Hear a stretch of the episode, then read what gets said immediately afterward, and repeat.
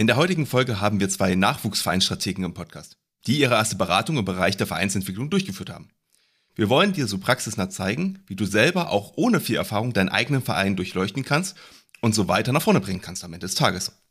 Denn den Ablaufplan und die Tools, die uns die beiden Jungs heute vorstellen, kannst du ganz einfach selber anwenden. Bist du schon gespannt? Wir auch. Aber erst einmal kommt das Intro.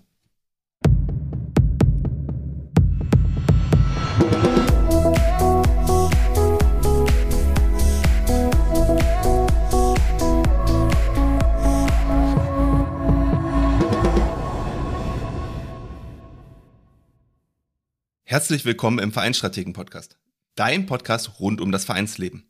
Wie gewohnt sind heute wieder Pascal und Martin am Mikro. Allerdings haben wir uns heute auch Verstärkung in den Podcast geholt. Wir begrüßen ganz herzlich Marius und Theo bei uns. Hallo Jungs. Hallo. Hi zusammen. Ja, schön, dass ihr euch die Zeit heute genommen habt. Äh, bevor wir gleich starten wollen, also thematisch starten wollen, wollen die Zuhörer natürlich wissen, wer seid ihr beide und was ist euer schönstes Erlebnis im Sport bisher gewesen? Ja, ich würde erstmal anfangen. Hallo, ich bin der Theo, ich bin 23 und studiere ähm, Rainer Campus Sportmanagement mit dem Marius zusammen ähm, in Remagen. Und mein schönstes Sporterlebnis war, waren vielleicht eher zwei Sachen. Ähm, zunächst einmal selber der Ligaaufstieg in der Jugend. Zweimal sind wir, glaube ich, aufgestiegen in der C- und der B-Jugend, was auf jeden Fall immer sehr coole Erlebnisse waren, ähm, mit kleinen Feiereien, auch wenn man noch nicht ganz das, das wahre Alter erreicht hatte. Ähm, und dann aber auch in den letzten Jahren, ähm, in den letzten zwei Jahren vor allem, ähm, habe ich selbst auch trainiert und war Trainer. Und die Entwicklung so bei den, bei den Jugendlichen selbst festzustellen und wahrzunehmen, wie sie so unter, unter der eigenen Leitung sich entwickeln und ähm, ja. Sehr gut. Wie war es bei dir, Marius? Ja, ich bin der Marius, ähm, bin 22 Jahre alt, studiere, wie der Theo schon gesagt hat, auch Sportmanagement. Wir sind beide im fünften Semester. Und bei mir ist es ähnlich wie beim Theo. Also ich habe jetzt nicht so ein konkretes Ereignis gehabt, wo ich sage, okay, das war jetzt mega besonders. Ähm, es ist zum einen das, was man durch die Trainertätigkeit ähm, mitbekommt, dass man ähm, Spieler und Spielerinnen sportlich und persönlich weiterentwickeln kann. Und für mich persönlich so ein besonderes Ereignis war, dass ich durch den Kraftsport, den ich ähm, jetzt auch seit ein paar Jahren mache, miterleben konnte, was man mit seinem Körper erreichen kann ähm, wie man den entwickeln kann und was da noch an Potenzial da ist. Ja, dann vielen Dank an euch beide. Dann lasst uns doch mal thematisch einsteigen. Wir wollen heute nämlich mal drauf schauen, was ihr bei euch am Campus gemacht habt äh, fürs Praxisprojekt. Ihr habt nämlich einen Verein begleitet und analysiert. Und wir schauen heute uns mal die ja, verschiedenen Elemente auch an, die ihr benutzt habt, um den Verein ja, neu zu strukturieren, anzuschauen und auch da Hinweise zu geben, wie die sich entwickeln können. Denn ihr habt bei euch ähm, zwei Tools benutzt, zwei Werkzeuge, einmal die SWOT-Analyse und einmal die Nutzwertanalyse. Und darauf wollen wir heute zu sprechen kommen. Ich glaube, grundsätzlich spielt es erstmal keine Rolle, äh, ob der Zuhörer jetzt die beiden Methoden schon kennt oder nicht. Denn die Idee dahinter ist eigentlich viel wichtiger, dass man sich ja mit dem Verein auseinandersetzt. Und Ziel der Folge ist es eben, dass die Vereinstrategen da draußen äh, heute was mitnehmen für sich, selbst eine Idee bekommen und auch einen Ablauf ja vielleicht im Hinterkopf haben, wenn sie selber ihren Verein weiterentwickeln wollen. Und dass das Thema total relevant war, zeigt eigentlich auch so der Projekttitel, den ihr gehabt oder den ihr bekommen habt vom Vorstand. Ähm, der war nämlich der Mitgliederrückgang, zwingt den Vorstand dazu, über die zukünftige Ausrichtung des Vereins zu entscheiden. Dazu braucht der Verein Unterstützung. Es gilt, die ähm, Situation zu analysieren und Optionen zu entwickeln.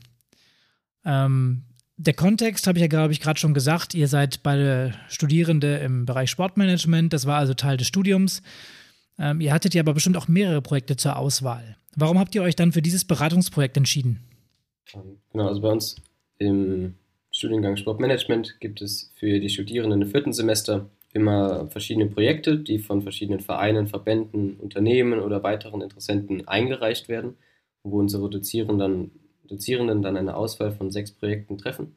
Ähm, wir haben dazu aber dann tatsächlich auch nur sehr grobe Informationen bekommen und sollten uns dann dazu einteilen. Sprich, wir wussten gar nicht, um welchen Verein geht es und was geht es denn ähm, speziell, sondern einfach nur den Satz, den du gerade vorgelesen hast. Ähm, und für mich war es auf jeden Fall dieser Mitgliederrückgang, der dann doch auch im eigenen Verein auch zu spüren ist, ähm, dass man sich damit auseinandersetzt und dass man analysiert, aber ein wenig objektiver an einem anderen Verein.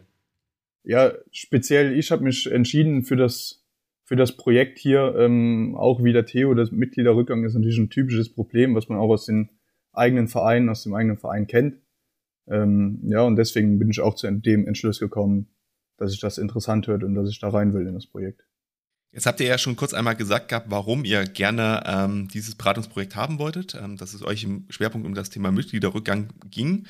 Ähm, und ihr habt auch gesagt, dass ihr vorher über den Verein keine Informationen groß bekommen habt. Jetzt wäre meine erste Frage, wie seid ihr denn an die Informationen überhaupt gekommen zum Verein? Ja, nachdem wir in die Gruppen eingeteilt waren, wurde uns von den Dozierenden dann ähm, in der Gruppe das Projekt auch ein bisschen genauer vorgestellt. Sprich, wir haben dann auch etwas genauere Informationen bekommen, was ist das für ein Verein, wie sieht das ungefähr aus. Und dann hatten wir ein Erstgespräch mit dem Vertreter des Vereins, der die Hochschule angeschrieben hat oder angefragt hatte, ähm, der uns dann schon mal eine Einleitung relativ grobe gegeben hat über Mitgliederzahlen, äh, über die verschiedenen Sportsparten und auch ähm, wie es in den letzten Jahren so ein bisschen vonstatten gegangen ist. Gut, dann würde mich als nächstes jetzt einmal interessieren, ähm, was ist denn das nun für ein Verein eigentlich gewesen? Also über was für eine Vereinsgröße reden wir darüber? Was für Sportarten gibt es dort? Wo liegt der? Also so, dass wir mal ein grobes Gefühl vom Verein überhaupt bekommen. Also Verein ist, glaube ich, ein sehr klassischer Breitensportverein mit inzwischen nur noch 400 Mitglieder. Die haben in den letzten Jahren dann doch relativ viele Mitglieder verloren. Im Landkreis Ahrweiler, das liegt zwischen Koblenz und Köln, ziemlich mittig in der Nähe vom Rhein.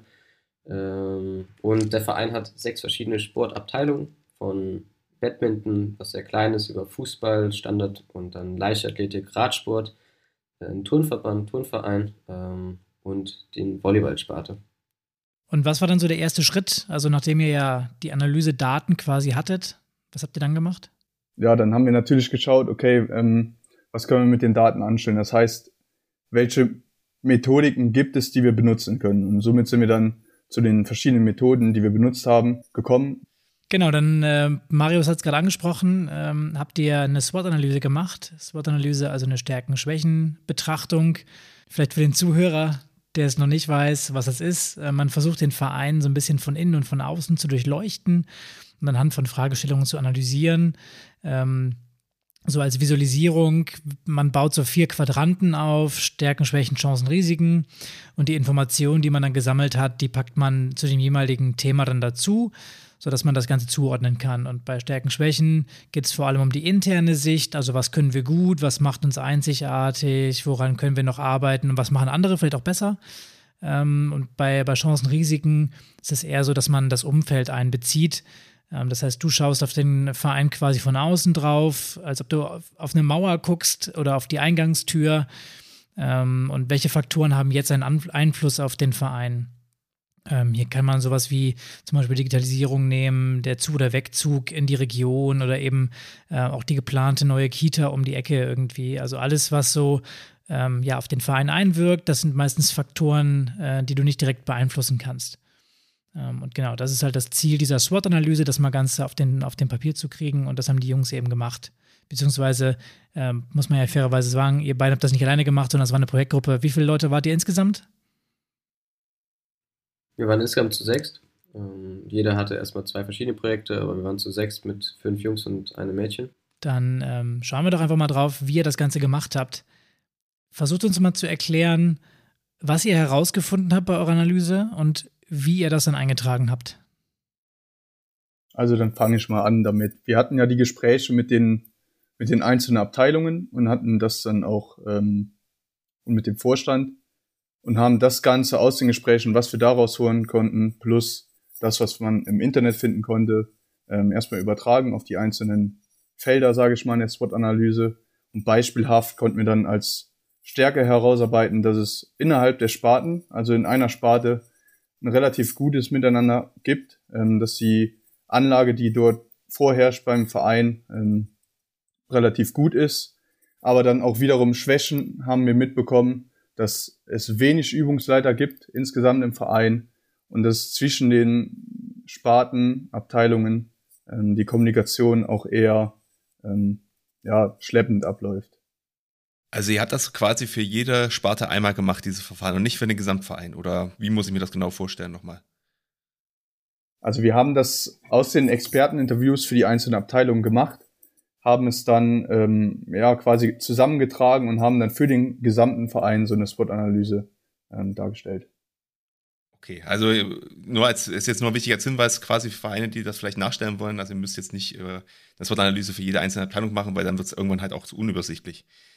Nachdem ihr quasi diese ganzen Sachen dann in die SWOT-Analyse einmal eingetragen habt, dann habt ihr als nächstes Jahr eine Umfeldanalyse gemacht. Ähm, könnt ihr mal kurz erklären, was das eigentlich ist?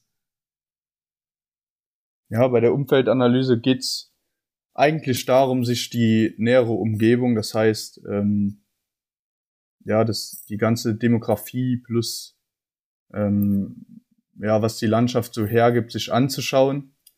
Und ähm, ja, auch da nicht nur der Stand von, von jetzt, sondern auch von den letzten Jahren und die Entwicklung.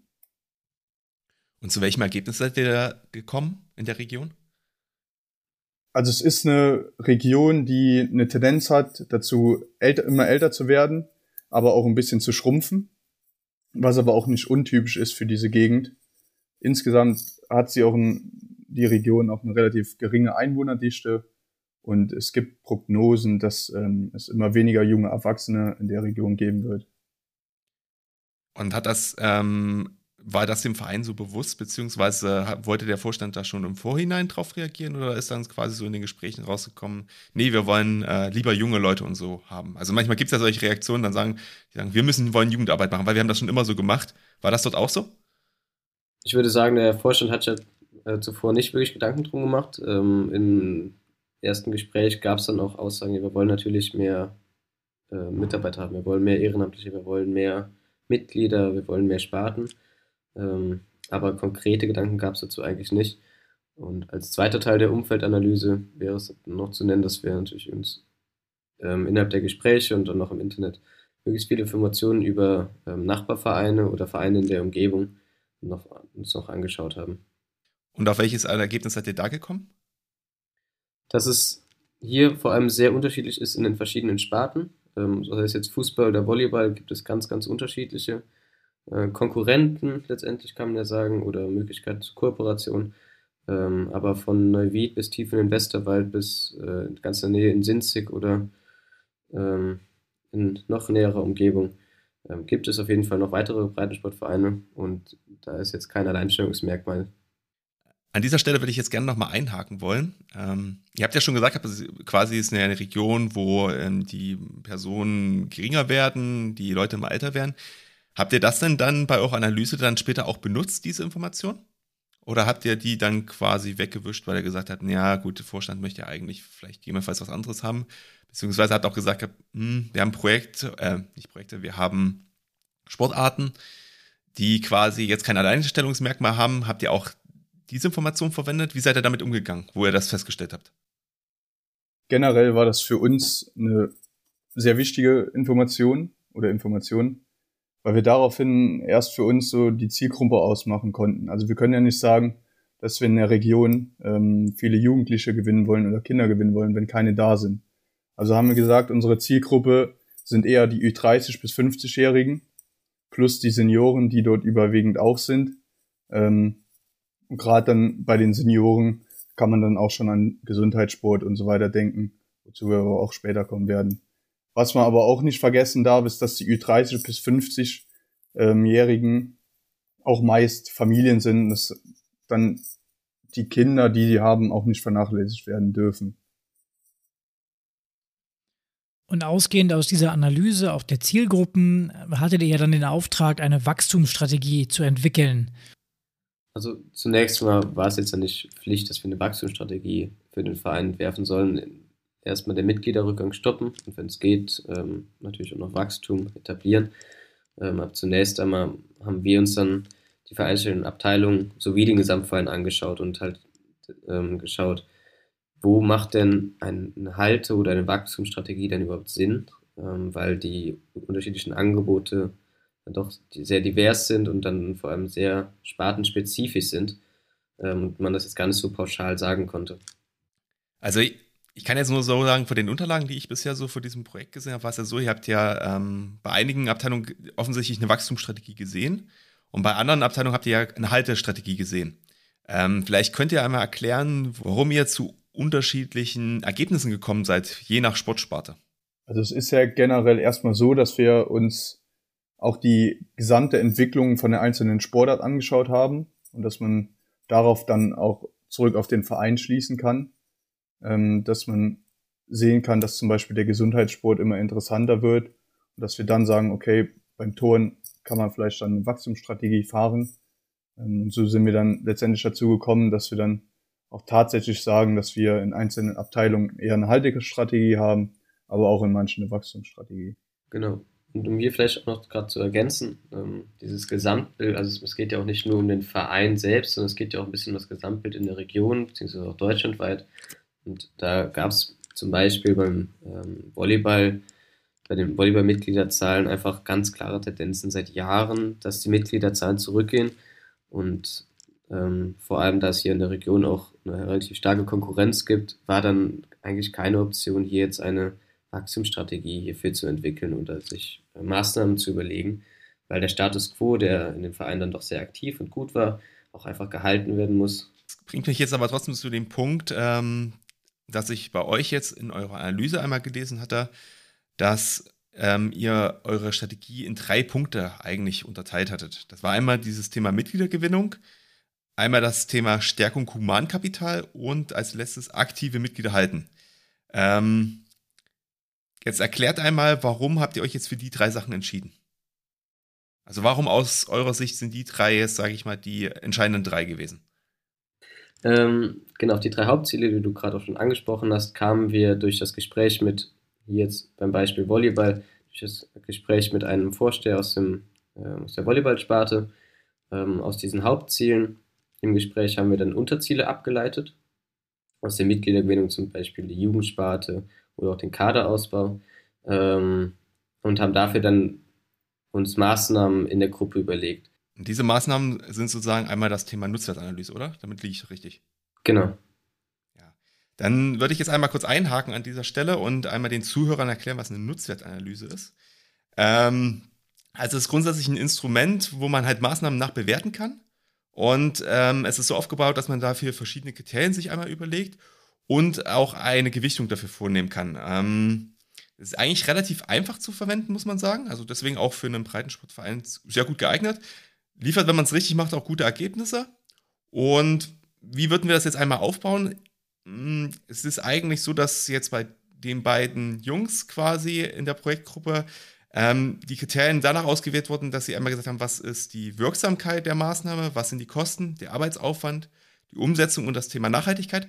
Je nachdem, was ihr beim Verein seid oder um welches Projekt oder welches Ziel es geht, können natürlich auch ähm, die Kriterien ganz andere sein. Und ähm, das könnt, müsst ihr euch dann halt einfach jeweils überlegen.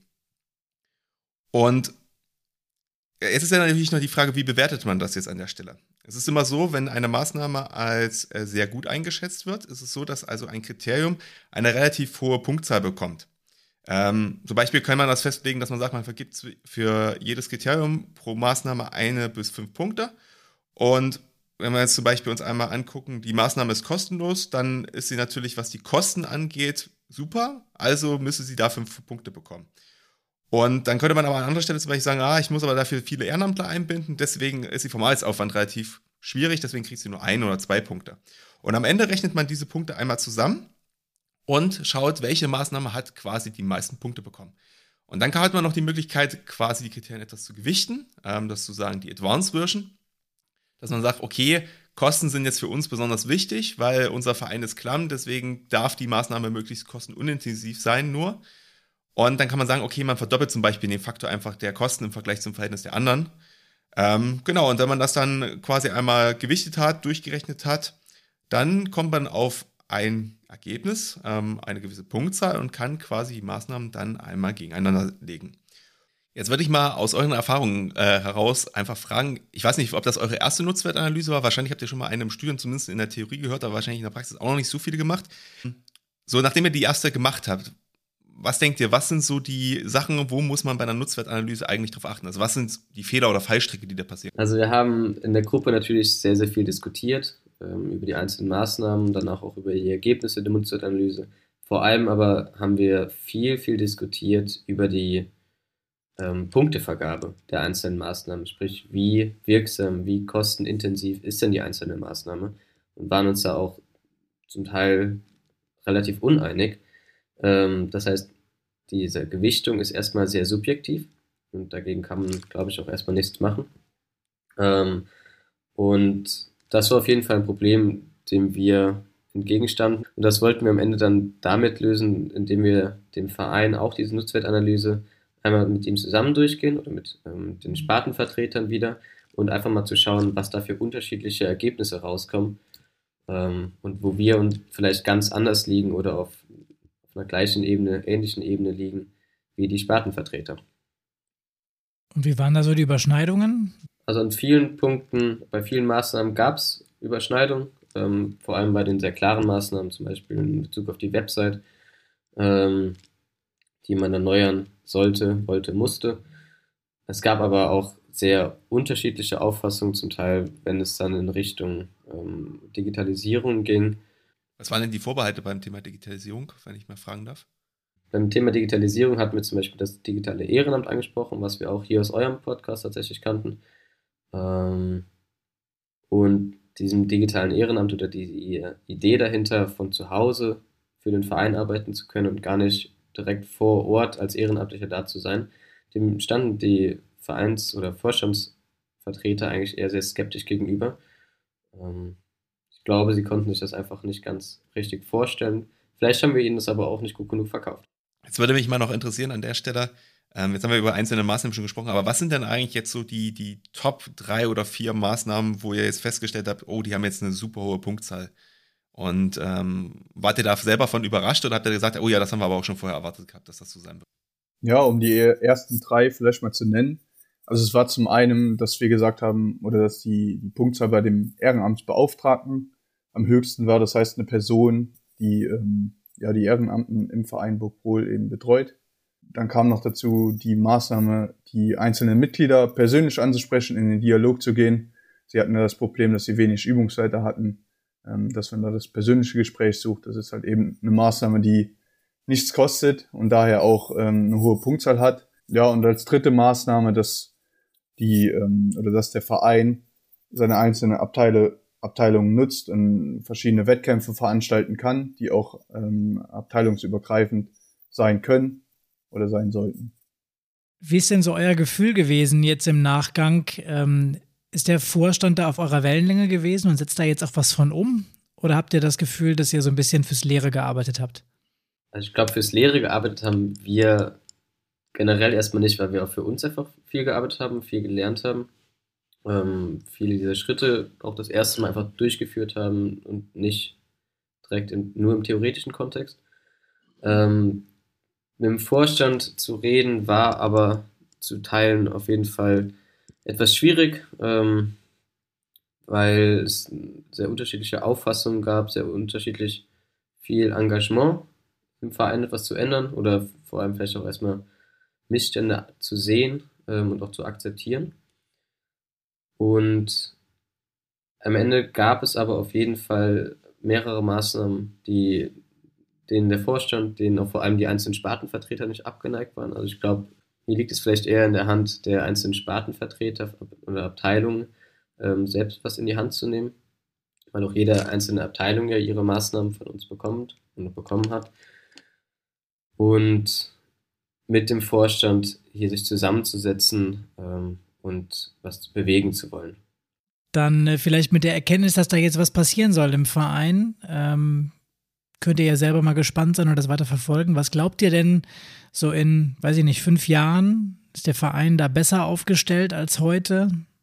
Wir glauben, dass der Verein, wenn er nur allein schon seine Website erneuert und das auf ein halbwegs modernes Niveau, ein Ansehen bringt oder eine Website, die ansehnlich ist, dann hat sich schon viel getan, ähm, weil man momentan den Verein gefühlt gar nicht finden kann. Ähm, und des Weiteren muss ich dann natürlich auch in den einzelnen Abteilungen was tun. Und ich denke, da gibt es genug Engagement in der einen oder anderen Abteilung, definitiv aber nicht in allen. Ähm, wenn das jetzt euer Verein gewesen wäre und ihr habt sie nicht nur beraten als Studierende, sondern ihr dürftet jetzt die Entscheidung treffen. Was würdet ihr umsetzen? Was würdet ihr anders machen? Und da, also ihr habt sie komplett freie Hand. Was würdet ihr machen? Die erste Maßnahme, die ich tatsächlich umsetzen würde, wäre das Ding mit der Website. Darüber haben wir schon viel gesprochen und das ist auch das, was uns in der Gruppe wirklich am Herzen gelegen hat, dass das auf dem aktuellen Stand gebracht werden muss, aber auch, dass insgesamt die Arbeit in dem Verein auch abteilungsübergreifend stattfindet. Das heißt, dass sich ähm, ja die Abteilungen untereinander abstimmen, dass sie gemeinschaftlich eine Strategie für die Zukunft entwickeln können. Also bei der Website würde ich definitiv auch als erstes ansetzen und dann direkt im Anschluss aber fände ich es aus Vorstandssicht so sehr interessant, wie die einzelnen Abteilungen jetzt wirklich dazu stehen zum Veränderungsprozess und auch ähm, was, die was die einzelnen Abteilungen sich wünschen. Ähm, und nach diesen Wünschen, nach diesen ersten Gesprächen, dass man sich kontinuierlich auch zusammensetzt und auch diese einheitliche Strategie letztendlich sich zusammen überlegt, wie möchte man weitermachen, wo möchte der Verein hin, ähm, unsere Sachen letztendlich dafür auch nutzt, um auch diese Sicht von außen auf den Verein zu haben. Ähm, aber vor allem muss halt, müsste bei mir eine ganz klare Aufgabenstellung für diesen Veränderungsprozess aufgegeben werden in vielleicht sogar in Arbeitsgruppen. Aber dass es da kontinuierlichen Austausch miteinander gibt. Und wenn man sich jetzt mal das Projekt als Ganzes anschaut und ihr euer Arbeiten reflektiert, was würdet ihr ganz persönlich anders machen, wenn ihr morgen die gleiche Aufgabe nochmal kriegt? Ich fände es sehr gut, wenn wir zum Verein hinfahren würden, weil ich glaube, das persönliche Gespräch macht es sehr viel einfacher, weil bei uns alles über Zoom lief ähm, oder über Telefonate und da war einfach die Kontaktaufnahme mit manchen Vereinsvertretern sehr schwierig bis hin zu unmöglich oder diese, dieses unterschiedliche Engagement, das ähm, hat sich einfach dann dadurch nochmal sehr gezeigt, dass die Terminfindung sehr schwierig war. Und ich glaube, das ist mit persönlichen Gesprächen einfacher. Und man merkt auch mehr, wie es dem Verein und den einzelnen Abteilungen geht. Wie ist es bei dir, Marius? Ja, da kann ich mich nur anschließen und noch ein bisschen ergänzen. Und zwar ist es das, was halt gefehlt hat. Wir konnten nicht richtig den, oder wir konnten den Verein überhaupt nicht spüren oder überhaupt mal sehen und wahrnehmen und wie es da in der Region ist. Wir konnten die Leute nicht kennenlernen, ähm, ja, warum sie denn wirklich in dem Verein sind und was die Besonderheiten auch vor Ort sind und das mal selber miterleben. Das ist das, was so gefehlt hat. Ähm, aber vor allem würde ich sagen, auch noch der Grund, dass das Engagement vor allem zu Beginn nur von einer Person vom Verein ausging und gar nicht, dass eine gesamtheitliche Vorstandsentscheidung war, den Rhein-A-Campus Sportmanagement zu beauftragen, anzufragen, sondern eher ja, eine Einzelentscheidung war von einem Mitglied. Grundsätzlich ist es ja sowieso so, wenn ich einen, einen Veränderungsprozess im Verein anstoßen möchte, dann brauche ich halt eine breite Basis auch des Ganzen. Also ich kann nicht sagen, ich ändere jetzt was gegen den Willen der anderen. Ähm, dann kann man sich vorstellen, dass da natürlich direkt der Widerstand kommt. Von daher ähm, kann ich mich ganz gut in eure Situation reinversetzen und mir vorstellen, ähm, ja, dass da manche vielleicht nicht ganz so happy waren, von wegen, wer kommt da jetzt und warum. da ist nicht äh, das Problem direkt gesehen worden. Also auch das ist halt, man muss sich auf ein Problem ähm, einigen im Verein und das eben gezielt angehen. Deswegen, mich hat es auch ein bisschen gewundert, oder nicht gewundert, aber erstaunt auf jeden Fall. Ihr habt da ja recht umfangreich auch gearbeitet und super viele Maßnahmen am Ende erstellt, ähm, was mich als als Vereinsberater vor die, vor die Herausforderung gestellt hätte, dass man ja auch wieder priorisieren muss. Und es ist extrem viel ähm, vom Workload her auch. Die Leute sind so ein bisschen erschlagen gewesen unter Umständen, auch davon, was man alles machen kann ähm, und wissen gar nicht, wo sie anfangen sollen. Jetzt würde ich noch eine letzte Frage stellen wollen. Ähm, wenn ihr jetzt nochmal das Projekt einmal reflektiert, Gibt es noch irgendetwas, ähm, was ihr anders machen würdet in Bezug auf die Analyse-Tools, die ihr verwenden würdet oder verwendet habt? Ähm, beziehungsweise sagt ihr, nee, die Analyse-Tools waren super gut so und äh, ihr könnt einem Verein ähm, das ohne Probleme so empfehlen, das über diesen Weg durchzuführen? Ich würde sagen, die spartenspezifischen Besprechungen und Analysen, die würde ich ziemlich genauso beibehalten mit der SWOT-Analyse. Ähm, und dann aber den Gesamtverein bzw. den Vorstand mehr mit einbinden, damit auch das Engagement und das Interesse daran auf beiden Seiten ähm, stärker vorhanden ist. Und das Analysetool der Nutzwertanalyse finde ich auch sehr gut, um einen Vergleich der Maßnahmen ähm, anzubringen und einfach auch mal zu schauen, wo denn die Unterschiede zwischen den verschiedenen Personen liegen innerhalb der Gruppe oder aber vielleicht auch die Gruppe mit dem Verein, den Sparten, dem Vorstand. Ergänzend dann noch die, die Umfeldanalyse, die, die man auch nicht vergessen darf. Wie sich dann überhaupt generell der, der Ort und die Region entwickelt, aber auch die einzelne Sportart, das darf auch nicht vernachlässigt werden. Ja, da habt ihr ja quasi schon eine super Zusammenfassung gemacht. Da muss ich die jetzt gar nicht mehr machen. Das freut mich. Ähm, also wir, wir, haben heute eigentlich im Wesentlichen über drei Tools gesprochen. Ähm, die haben die Jungs jetzt nochmal genannt. Ähm, also wir als Vereinsstrategen können jetzt nur sagen, wir finden diese Tools auch sehr gut. Ähm, sie sind relativ zeitaufwendig, zumindest das eine oder andere davon. Aber sie haben halt den extrem großen Vorteil, dass sie sehr einfach umzusetzen sind und auch von Laien quasi ähm, genutzt werden können, um einen ersten Eindruck über äh, gewisse Probleme oder äh, gewisse Lösungsansätze zu finden. Ähm, dementsprechend möchte ich mich euch ganz herzlich an dieser Stelle einmal bei euch bedanken, dass ihr euch heute die Zeit genommen habt, in den Podcast bei uns zu kommen, das einmal vorzustellen, damit auch mal ein Verein quasi eine Möglichkeit hat, live zu sehen, wie kann man sowas machen, wie kann man solche Themen angehen, weil solche Fragen erreichen uns halt auch immer mal wieder.